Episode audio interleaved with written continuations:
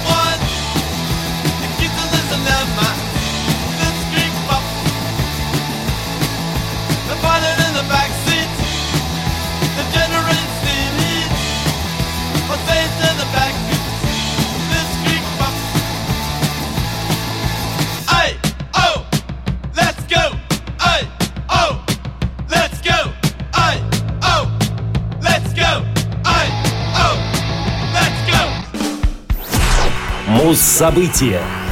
30 января 1985 года хит группы Foreigner «I Want to Know What Love Is» возглавил чарт журнала Billboard. Это была первая вершина чарта для коллектива. «I Want to Know What Love Is» Песня, записанная британско-американской рок-группой в 1984 году. Песня стала хитом как в США, так и в Великобритании и является одним из успешных синглов группы. Эта песня остается одной из хорошо узнаваемых и наиболее продолжительных радиохитов рок-группы. Многие поклонники Foreigner считают «I Want to Know What Love Is» визитной карточкой коллектива. Во всяком случае, эту песню группы знают даже те, кому ее название ни о чем не скажет. Большинство композиций коллектива были написаны Миком Джонсом и Лук Грэмом, но в сочинении «I Want to Know What Love Is» Грэм почти не принимал участия. Хотя на этот счет есть разные мнения, и Лу позже утверждал, что отказался от авторства из-за жадности Мика, который был готов отдать ему лишь 5% отчислений. Говорят, сначала Грэм воспринял ее без энтузиазма, считая, что она уводит их от чистого рока в категорию так называемой современной музыки для взрослых — Adult Contemporary. Многие считают, что вдохновение при создании I Want to Know What Love Is Мик Джонс черпал из отношений с его будущей женой Энн Декстер Джонс. В записи песни принимал участие сводный госпел-хор Нью-Джерси, который также снялся в видеоклипе на песню. Позже Джонс отзывался об их сотрудничестве так. «Я никогда не забуду», — говорил музыкант, «как они становились в круг перед началом и каждый раз возносили хвалу Господу». «I Want to Know What Love Is» была выпущена первым синглом из альбома «Agent Provocator». 1984 года. Песня возглавила хит-парады в США, Великобритании, Австралии, Канаде и некоторых других странах. В списке 500 величайших композиций всех времен по версии Rolling Stone она занимает 479 место. I Want to Know What Love Is также входит в сотню лучших композиций 80-х, составленную каналом VH1. Каверы на песню записывали Марая Керри, Дайана Росс и другие известные исполнители. Композиция звучит в компьютерной игре GTA Vice City Stories. I Want to Know What Love Is также можно услышать в различных фильмах и телесериалах, например, «Квантовый скачок», «Элвин и Бурундуки» и многих других. Для фильма «Рок на века» 2012 года песню исполнили Том Круз и Малин Акерман. Но в эфире звучит оригинал «Foreigner» I Want to Know What Love Is.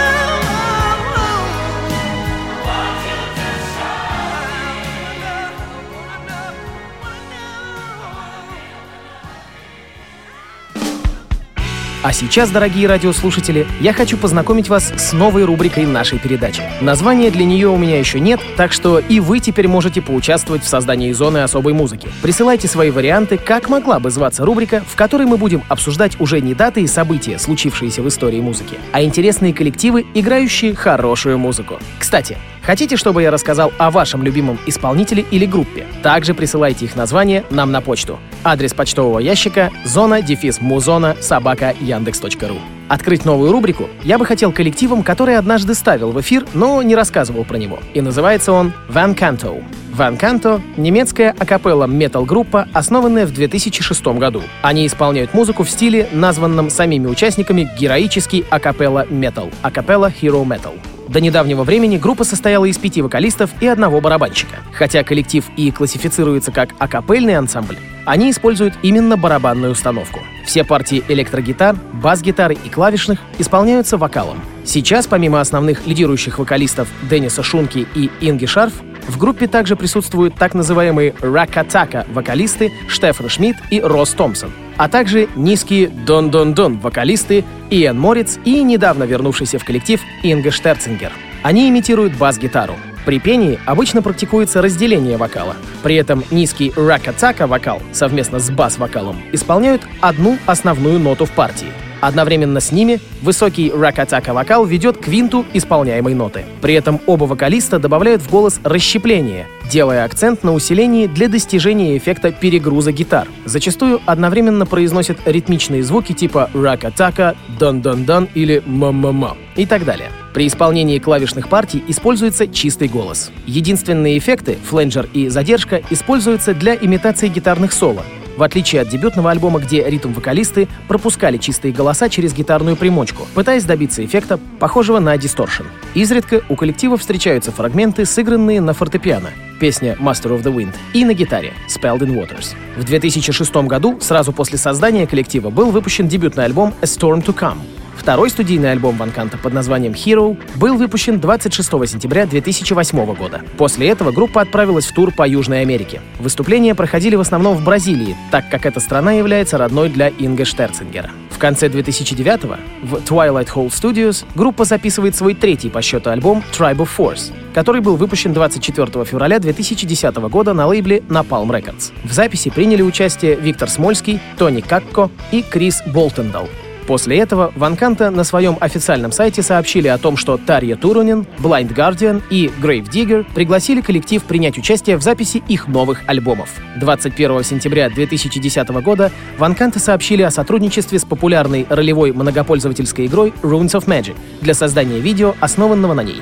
Четвертая студийная работа под названием Break the Silence выходит в свет 23 сентября. Пятый альбом группы под названием Dawn of the Brave вышел 7 февраля 2014 года. Спустя два года, в 2016-м, Ванканта выпустили последний на данный момент релиз Voices of Fire, выполненный в стиле рок-оперы. Отдельную известность принесли группе кавер-версии знаменитых песен мастодонтов как тяжелой, так и более легкой музыки. В обойме Van Canto присутствуют песни групп Metallica, Grave Digger, Iron Maiden, Manowar, Nightwish, Angra, Sabaton, Blind Guardian, Running Wild, Black Sabbath, Deep Purple, Europe, а также Элиса Купера, Бонни Тайлер и Ани Ленокс. На радио ВОЗ одна из самых необычных групп тяжелого направления — Van Canto с композицией Lost Forever.